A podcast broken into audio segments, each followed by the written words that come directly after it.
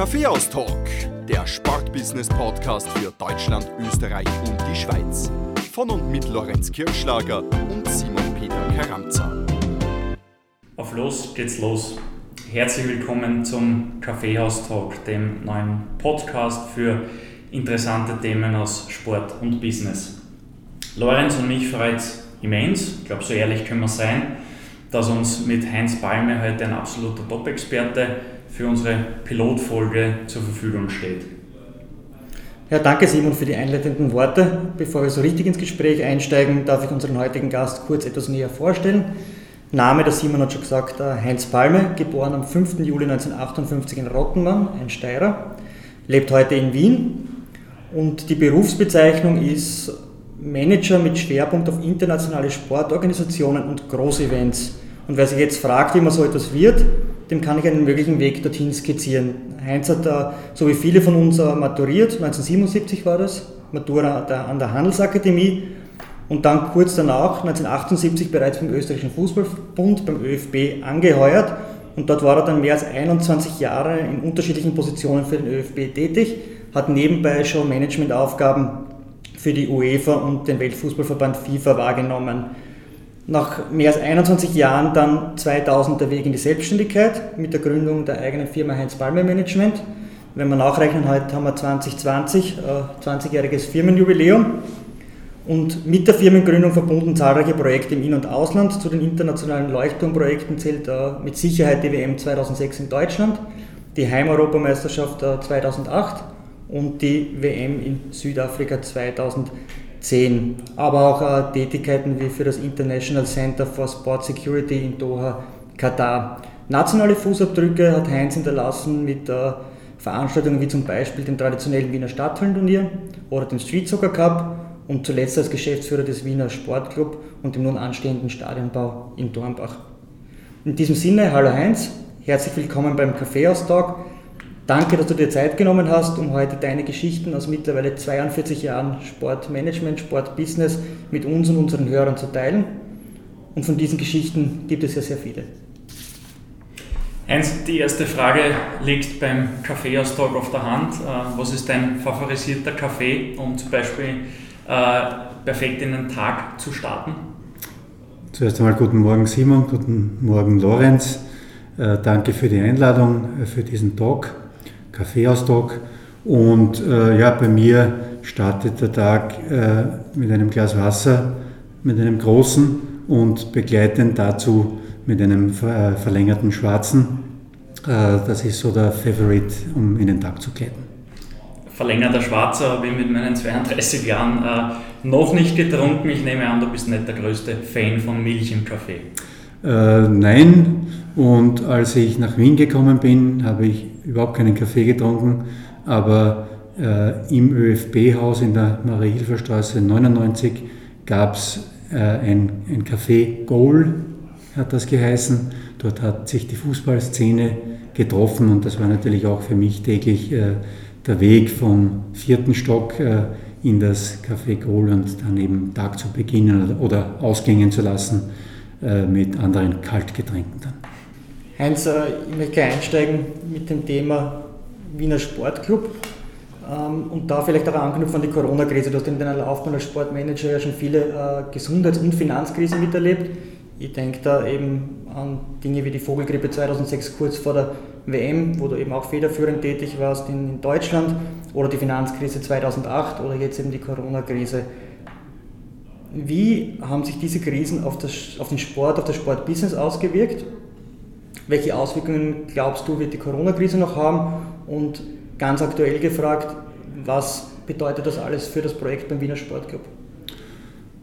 Ja, zum einen, äh, du hast es richtig erwähnt, äh, ich habe viele Krisenmomente oder Phasen äh, durchgemacht bei diversen Veranstaltungen und Organisationen das ist dann ist auch tägliches Business und darauf kann man sich letztlich bis zu einem gewissen Grad auch vorbereiten.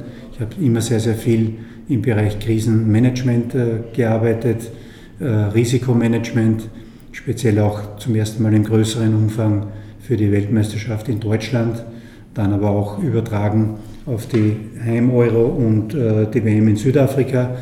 Ähm, man kann mit Analysen, mit Vorbereitungen sehr, sehr viel äh, Hektik vielleicht auch aus dem Wind nehmen und, äh, und äh, wenn dann eine Krise eintritt, ist man vorbereitet, äh, das kann man machen.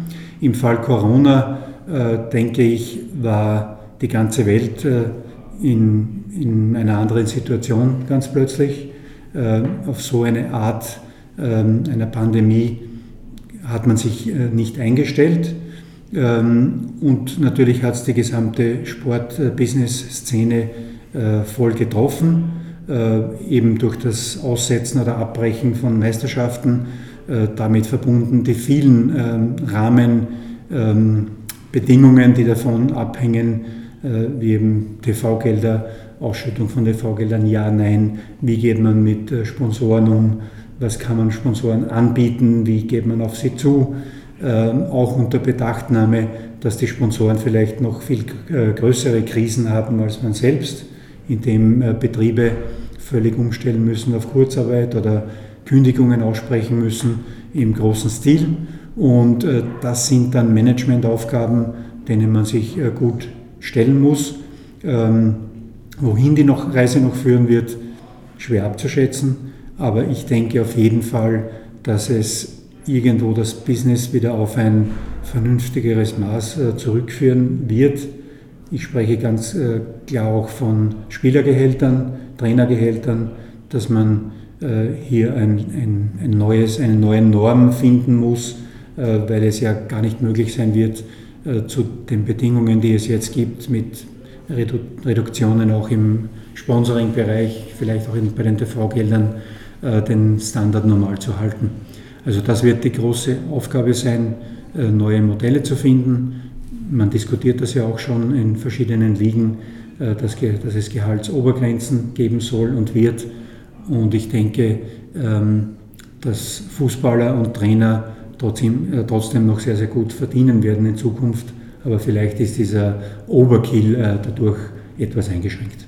Ihr habt beim Sportclub ja auch vor kurzem äh, das Stadion-Revitalisierungsprojekt einerseits verkündet, aber auch schon ins Laufen gebracht. Der Spatenstich ist Ende Mai, Anfang Juni erfolgt.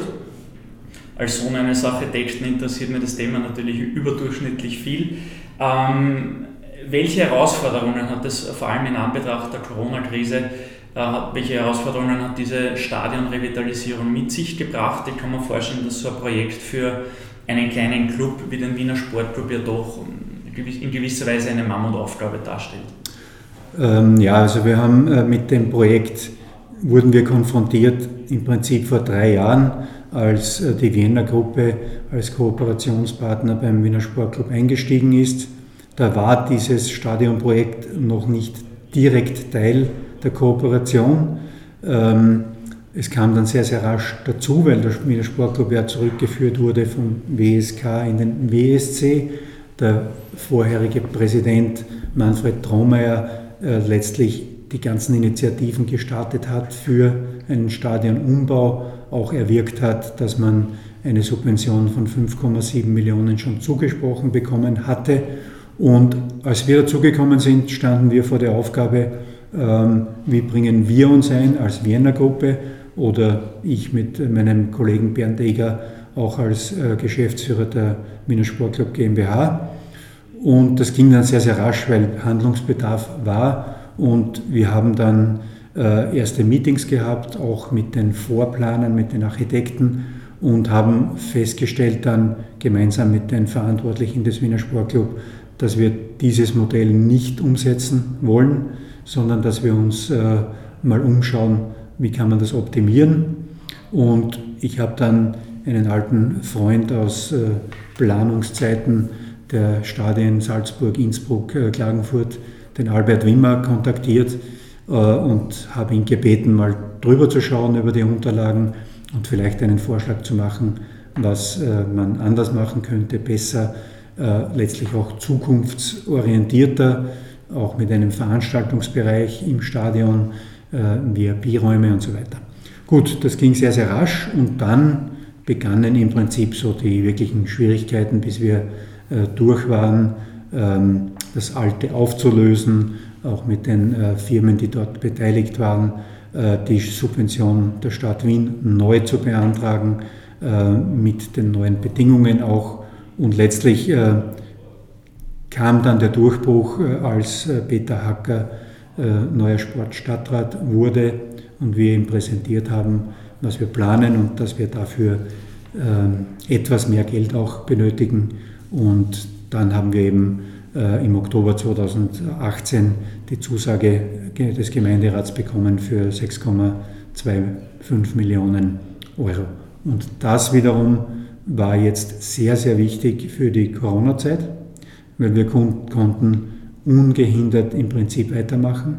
Es war sogar ein Vorteil, weil plötzlich dieser ganze äh, Stress, den jeder der Konsulenten hatte, 17 Baustellen, überall müssen sie unterwegs sein, äh, sie schwer zu greifen.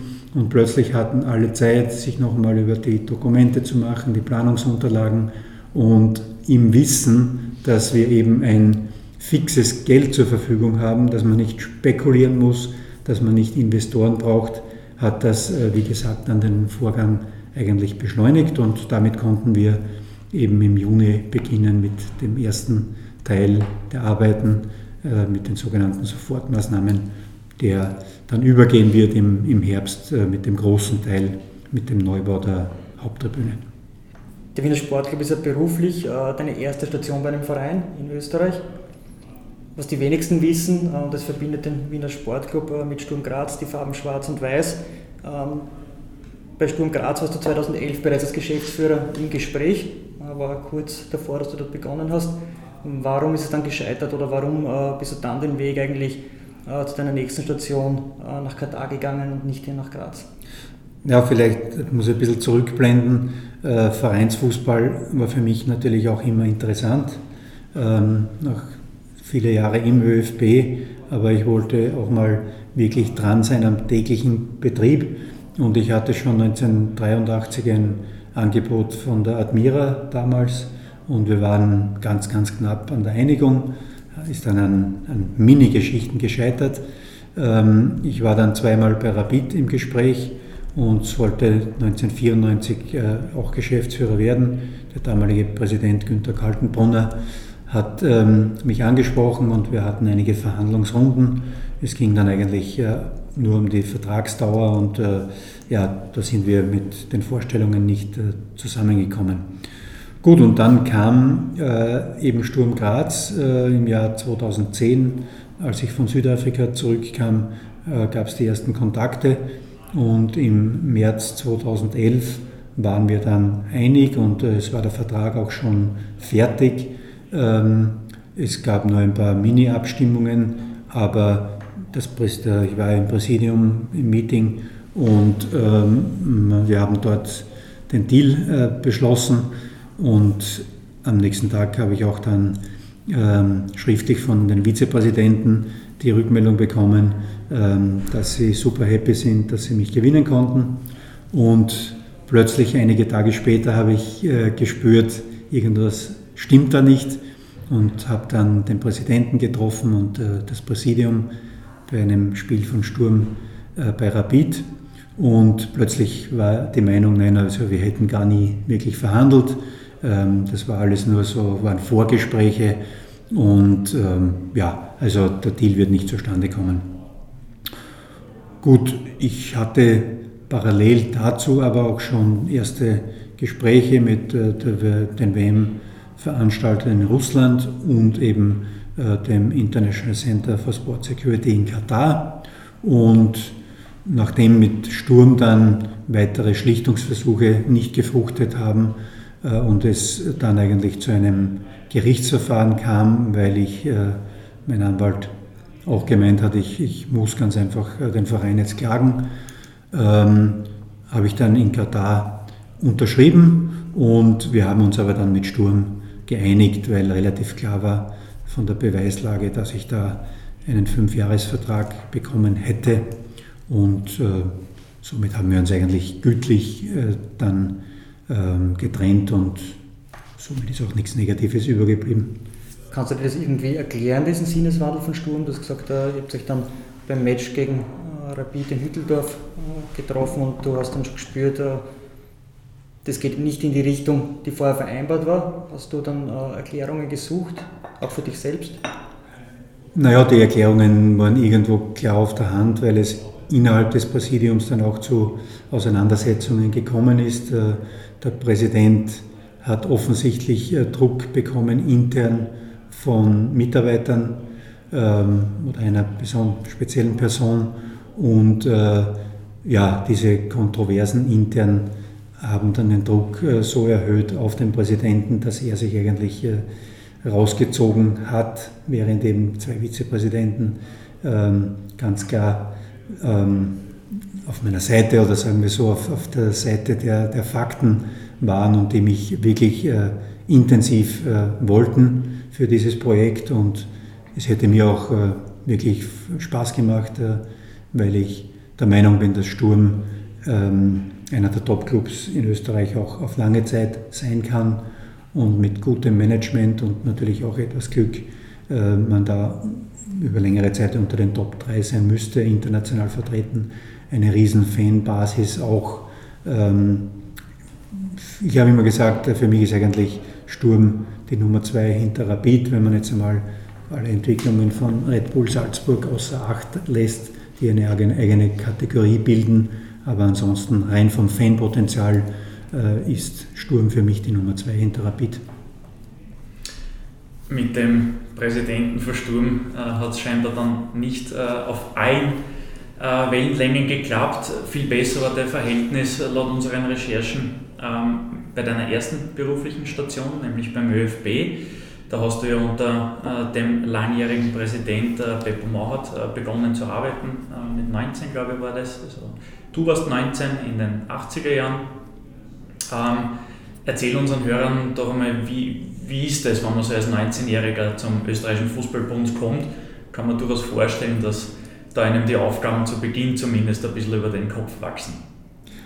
Ja, es war sehr, sehr interessant. Ich war ein bisschen älter, knapp 20 bin ich gerade geworden ähm, nach der WM in Argentinien, die ja für Österreich ein, ein Riesenerfolg war, äh, von der Außendarstellung auch. Und ähm, ja, ich bin per Zufall über eine äh, Jobannonce darauf gestoßen. Es war im Kurier Jobannonce. Mein Schwager hat mich äh, angerufen und gemeint, du pass auf, du musst dich bewerben, das ist was für dich.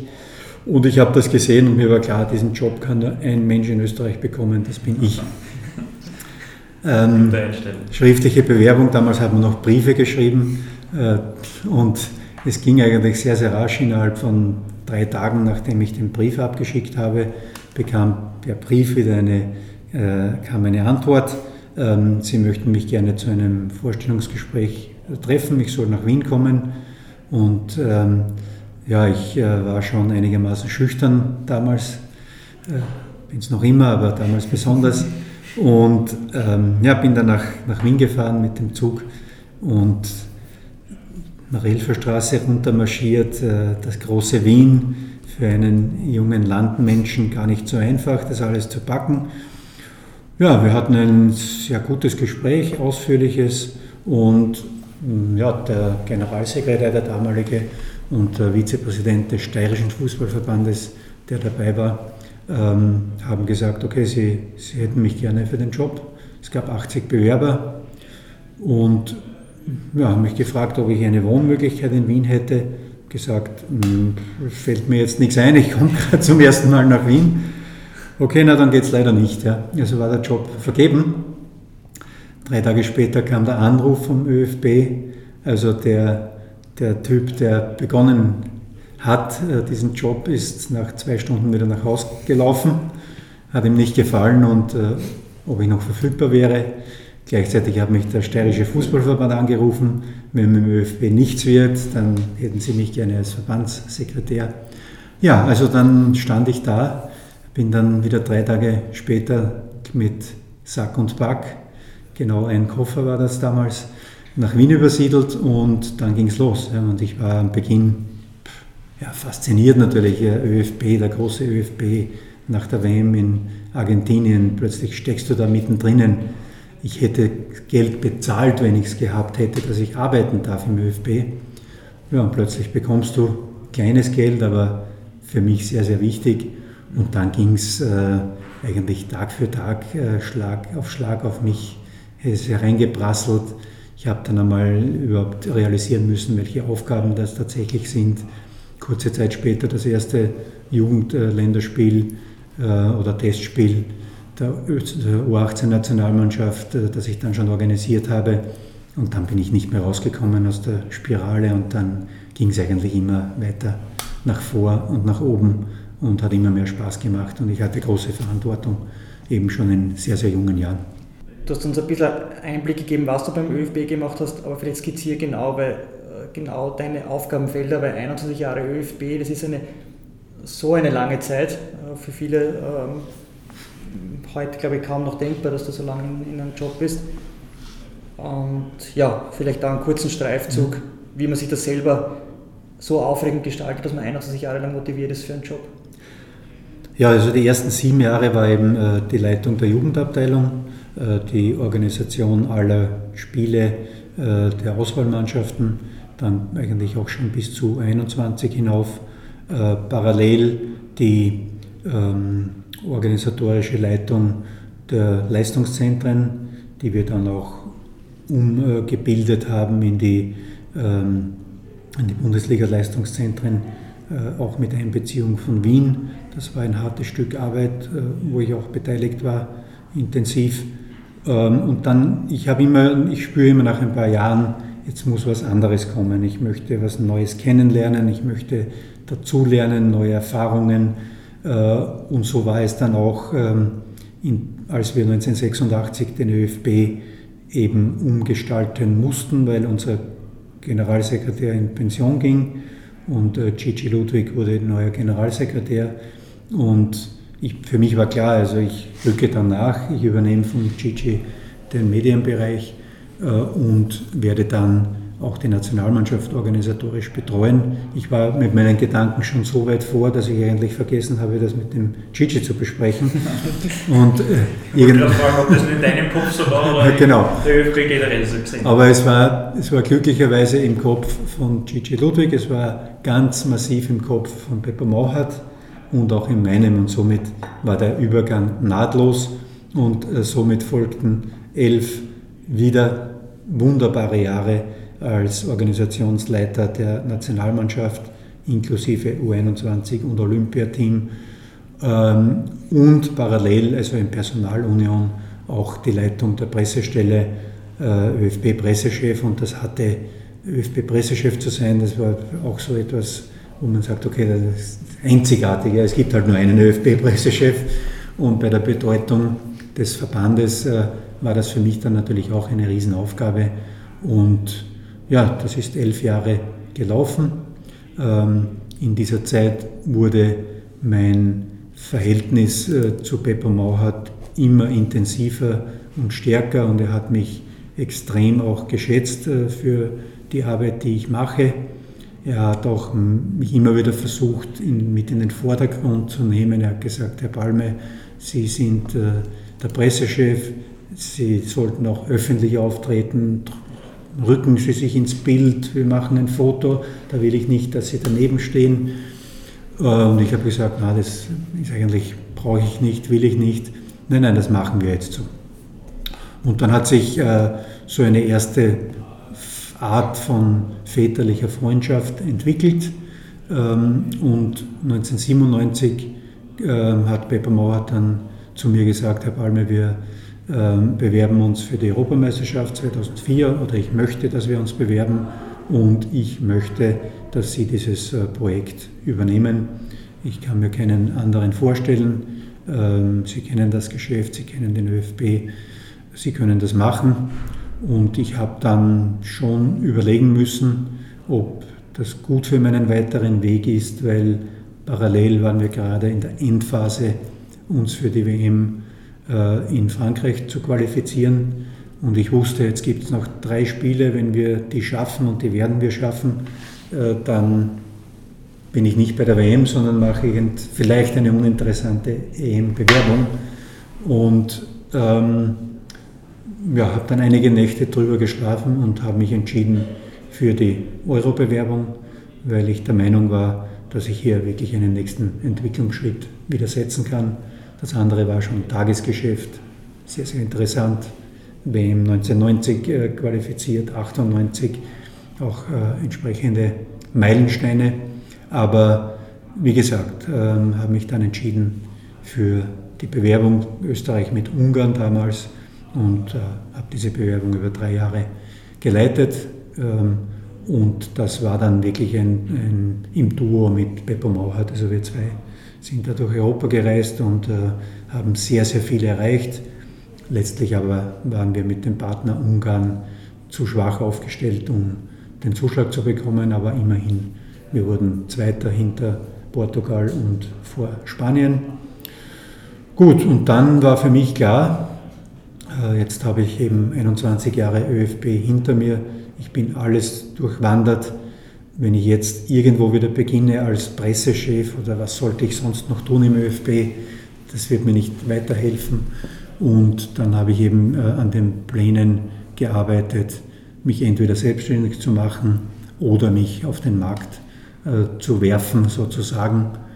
Und habe den ÖFB verlassen und äh, habe dann innerhalb von drei Wochen Angebote be bekommen von der FIFA als Wettbewerbsdirektor. Also Sepp Blatter, der wollte mich unbedingt auch nach Zürich lotsen. Äh, die UEFA, der Generalsekretär, auch ein langjähriger guter Freund, meinte, ich solle zur UEFA kommen als äh, Mediendirektor. Äh, Teammarketing, die die Champions League ja umsetzen, aufgesetzt haben. Ähm, da war ich eigentlich dann wirklich am engsten dran. Ich wollte nicht wieder zu einem Verband, also UEFA, FIFA gehen. Teammarketing schien mir als ideal, weil ich die, die Geschäftsführer auch schon gut kannte. Und ja, wir waren dann sehr, sehr nahe dran dass ich äh, nach Luzern gehe und Direktor für die ähm, Finalspiele Champions League äh, und damals UEFA Cup, dass ich diese Abteilung übernehme. Ähm, ist nichts geworden, weil äh, Teammarketing gefordert hat. Das war eine klare Forderung. Ich muss meine Familie mitbringen in die Schweiz. Und äh, meine Frau und ich haben uns dagegen entschieden. Und gut, Somit stand der Weg frei für die Selbstständigkeit, die ich auch unbedingt in meinem Leben einmal äh, angehen wollte. Und ein Nachbargauer äh, Liga-Vorstand hat mich angerufen und gesagt, du, ich brauche dich unbedingt. Äh, wir haben da den Hallencup zu bewältigen. Jürgen Werner, jetzt LASK-Vizepräsident, hat damals seinen Vertrag gekündigt und dann hat das seinen Lauf genommen. Ich habe dann mit der Bundesliga abgeschlossen und äh, mit meiner Firma praktisch den Startknopf gedrückt. Vielleicht, äh, bevor wir noch zur Selbstständigkeit kommen, nochmal einen Schritt zurück zum ÖFB. Du hast dann gesagt, am Ende von der ÖFB-Laufbahn war äh, Gespräche mit UEFA, FIFA, Team-Marketing. Man kommt jetzt nicht einfach aufgrund seiner Tätigkeit beim ÖFB dort in den Fokus, das an wirklich große Verbände oder große Agenturen äh, unbedingt haben wollen. Du hast neben der ÖFB-Tätigkeit schon sehr viele Tätigkeiten für die UEFA und die FIFA wahrgenommen. Vielleicht kannst du uns da kurz auf die Reise mitnehmen. Mhm. Ja, also ich war im Prinzip im, während des gesamten der Zeit im Jugendbereich hatte ich natürlich schon sehr, sehr viele internationale Kontakte und äh, ist auch ein Netzwerk entstanden und, und Freundschaften. Ähm, und dann kam ähm, Anfang der 90er Jahre ähm, kam die FIFA auf den ÖFB zu, auf den Gigi Ludwig und wollte ihn für die WM in, in den USA als Mediendirektor äh, verpflichten. Und Gigi hat aber gesagt, okay, er ist Generalsekretär, das schafft er nicht, äh, fünf Wochen wegzubleiben und hat dann mich empfohlen und ähm, man kannte mich schon bei der FIFA und der FIFA-Mediendirektor Guido Tonioni hat gesagt, okay, ja, wenn der Heinz äh, das übernehmen kann, dann bin ich super happy. Und ähm, dann ging es eigentlich damit los, dass ich äh, 1994 die erste wirklich große Aufgabe hatte für die FIFA, ähm, als äh, Pressechef oder Mediendirektor in San Francisco. Ein tolles Ereignis, eine tolle Weltmeisterschaft. Äh, ich habe sehr, sehr viel äh, lernen können, bin halt auch so ins kalte Wasser hineingestoßen worden, weil ich die Dimensionen trotz meiner ÖFB-Tätigkeiten auch nicht kannte oder erkannte und erst vor Ort dann gesehen habe, ähm, was da alles zu machen ist. Und ich hatte Riesenspiele dort. Ich hatte ähm, das Achtelfinalspiel Brasilien gegen den Gastgeber USA am 4. Juli 1994, Independence Day. Äh, ich hatte 1000 Journalisten, Fotografen bei mir im Stadion, die äh, zu managen waren, die Abläufe äh, zu regeln und so weiter. Ähm, war natürlich eine, eine Riesensache und dadurch bin ich noch mehr bekannt geworden jetzt in in Insiderkreisen und dann ergibt eines das andere. Ähm, dann kam die, die UEFA unmittelbar danach äh, mit meiner Arbeit als äh, UEFA Media Officer für die Champions League.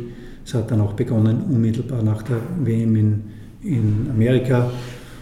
Und dann war ich fünf Jahre auch begleitend äh, eben für die Champions League tätig und die UEFA hat mich dann auch eingesetzt für die Europameisterschaften 1996 in England, in Manchester und im Jahr 2000 dann in äh, Belgien und Holland. Äh, somit war ich, wenn man einmal in diesem Gefüge drinnen ist, dann kommt man im Prinzip auch gar nicht mehr raus, außer man nimmt sich selbst raus, so wie es mir, mit mir dann war mit dem Abgang äh, vom ÖFB. Ich war auch Mitglied der UEFA Medienkommission, das musste ich dann zurücklegen. Aber okay, ich habe gewusst, es ergibt sich wieder anderes und das war ja auch so. Du hast schon sehr vieles äh, erzählt. Ähm, du hast auch erwähnt, dass es äh, für dich eine absolute Ehre ist, mit gewissen Spielern zusammengearbeitet zu haben. Du hast äh, sehr große Persönlichkeiten als deine Freunde gewonnen und umgekehrt nehme ich auch an. Ich weiß, es ist schwer und diese Fragen sind immer gemein, wird uns trotzdem wenn du deine lange Zeit und erfahrungsreiche Zeit beim ÖFB nochmal Revue passieren lässt, gibt es irgendwo drei Highlights, die, egal ob sportlicher, wirtschaftlicher oder persönlicher Natur, ja, die für dich einfach eine richtig große Besonderheit noch immer darstellen? Also drei Highlights, das war die Frage. Wenn man von dreien spricht, dann ist die Antwort eigentlich schon klar. Dreimal Toni Polster, 15. November 1989 gegen die DDR. Das war natürlich ein, ein Riesenhighlight, weil äh, ein Entwicklungsweg auch einen positiven Abschluss gefunden hat. Beppo Mau hat, äh, hat vertraut auf den Pepe Hickersberger als sehr, sehr jungen Teamchef. Pepe natürlich auch ein, ein sehr, sehr guter Freund geworden. Und in dieser Zeit, wo wir keine eigentlich keine reife Mannschaft hat, denn sehr junge Spieler, die nicht auch international außer Toni Polster tätig waren. Äh, und wir haben das geschafft. Also das war sicherlich das eine Highlight. Das zweite Highlight, äh, würde ich auch sagen, war 1982. Äh, ähm, da waren wir bei der Junioren-Europameisterschaft in Finnland mit der Truppe um Franz Wolfer, Toni Polster, Alfred Tata, äh, Andi Ogris und so weiter und haben uns damals als äh, Sechster der Europameisterschaft für die Junioren-WM in Mexiko 1983 qualifiziert. Und das war auch so ein, ein emotionaler Ausbruch und ein absolutes Highlight, das damit in Verbindung war. Ja, ähm, Anna Födner. Ja, natürlich äh, die, die Zeit mit Ernst Happel. Ich glaube, äh, wie, wie sehr ich den Herbert Boaska natürlich schätze als Freund und Fachmann, äh, nur mit der Vorgeschichte, dass Bohaska Teamchef werden konnte, war ja nur möglich, weil vorher Ernst Happel da war und auch klar gesagt hat, Bohaska soll sein Nachfolger werden. Und die erste Begegnung mit Ernst Happel war ja, überirdisch, diesen Menschen gegenüber zu sitzen und plötzlich zu hören, dass er sagt, okay, wir sind per Du, wir sind per Du, ich mag das förmliche, mag ich nicht, ja. und plötzlich überlegst du dir, wie kann ich den jetzt per Du ansprechen? Kann ich nicht zum, zum Herrn Happel hergehen und sagen, du Ernstl oder du Aschil oder Weltmeister oder was. Ja?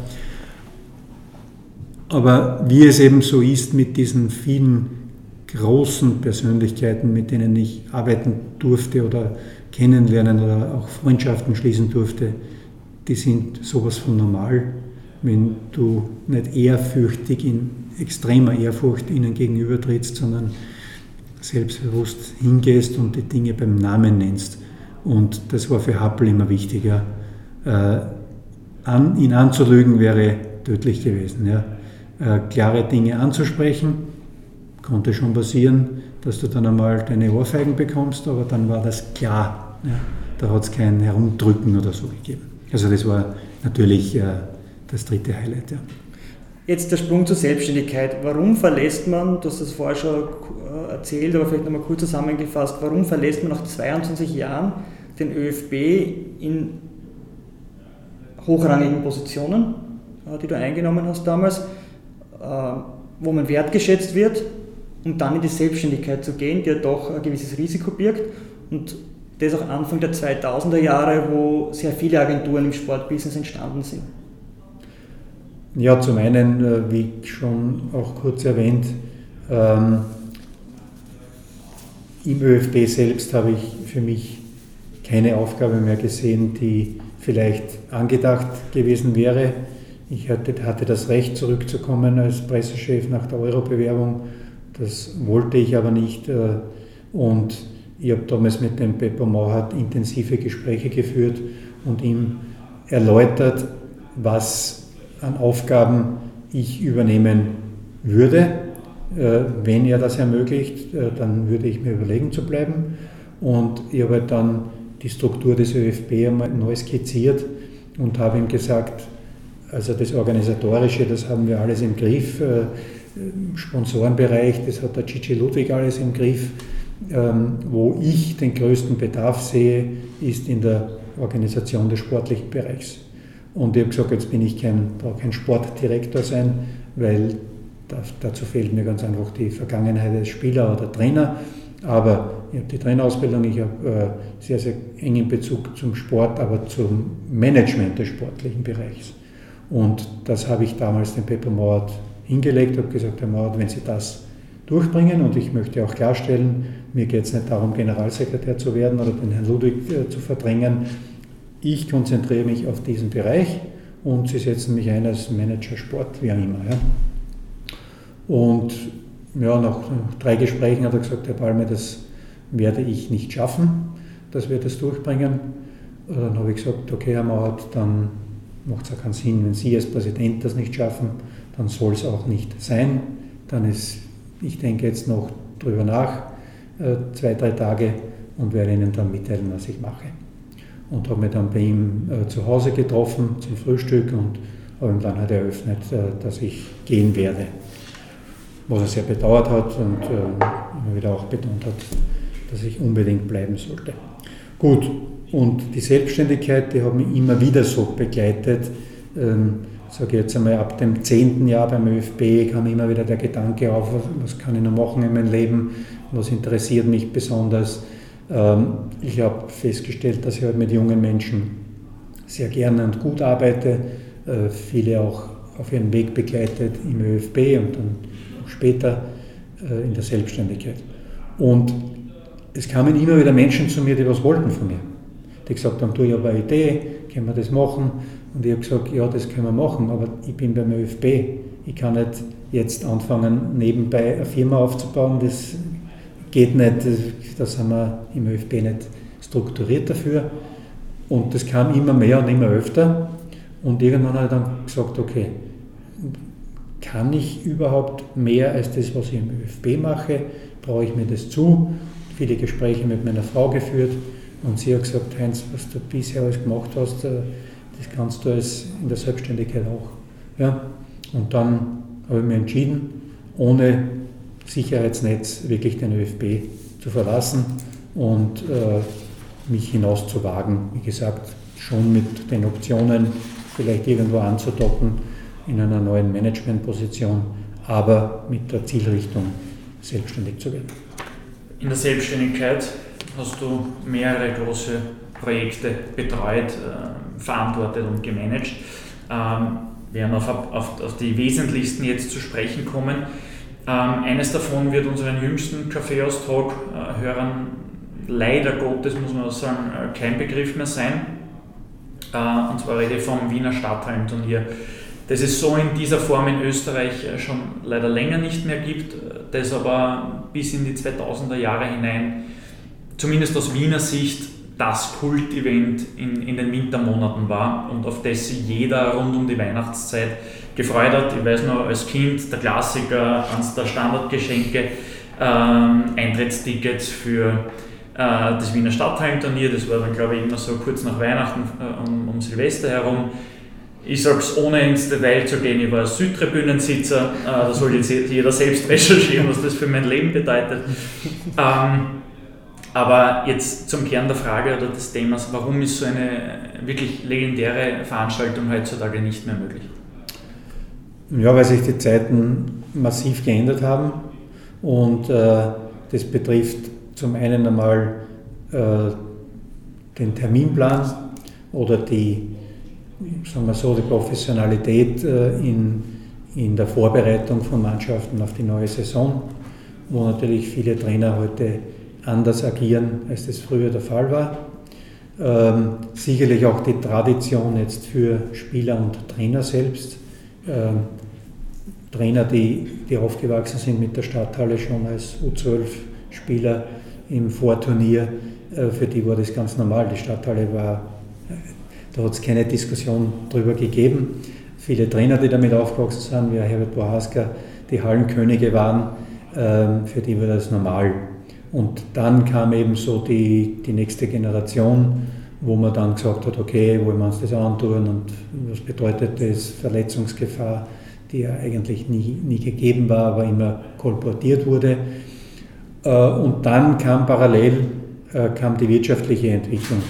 Äh, ganz speziell im internationalen Bereich die Gelder, die plötzlich lukriert werden konnten durch UEFA Champions League Teilnahme oder auch jetzt Europa League, damals UEFA Cup, ähm, die wurden so massiv mehr in der Relation zu dem, was man in der Stadthalle verdienen konnte, äh, dass die Vereine dann plötzlich gesagt haben, okay, äh, wenn uns äh, der Veranstalter nicht 500.000 Euro oder 300.000 zahlen kann, dann macht es für uns keinen Sinn.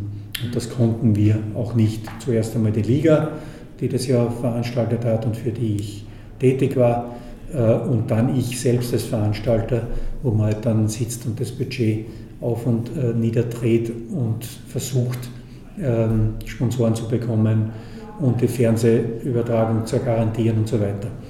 Und ich glaube, das, das Wesentliche ist eben die, die Entwicklung im sportlichen und im parallel im wirtschaftlichen Bereich haben dann logisch dazu geführt, dass es schwieriger wird. Und das dritte Element ist natürlich, wenn man vom Wiener Stadthallenturnier spricht, dass die Anzahl der Traditionsvereine immer geringer wurde. In den guten alten Stadthallenzeiten hattest du Rapid, äh, Admira, Donaufeld, FAVC, FAC und so weiter. Und heute, oder als wir dann begonnen haben, das Turnier zu übernehmen, äh, hattest du mit Bauchweh sechs Mannschaften und da musste man schon kreativ werden. Einmal das Billardteam, erste Liga, äh, dann das Brasilien-Team, Billa, Brasilien-Auswahl, die wir zusammengeholt haben aus ganz Brasilien und so weiter. Die kroatische Auswahl, die ich dann halt dazugeholt habe. Aber von den österreichischen Teams wird es dann immer enger und die Fans wollen auch nicht äh, in Wahrheit nicht den Lars gesehen in Wien und, und Wacker Innsbruck. Habe ich alles versucht dann zu kompensieren. Es ist gelungen, aber dieser große Traditionscharakter, äh, der war halt dann weg. Ja. Kaffeehaus-Talk, der Sportbusiness-Podcast für Deutschland, Österreich und die Schweiz. Von und mit Lorenz Kirschlager und Simon Peter Karamza.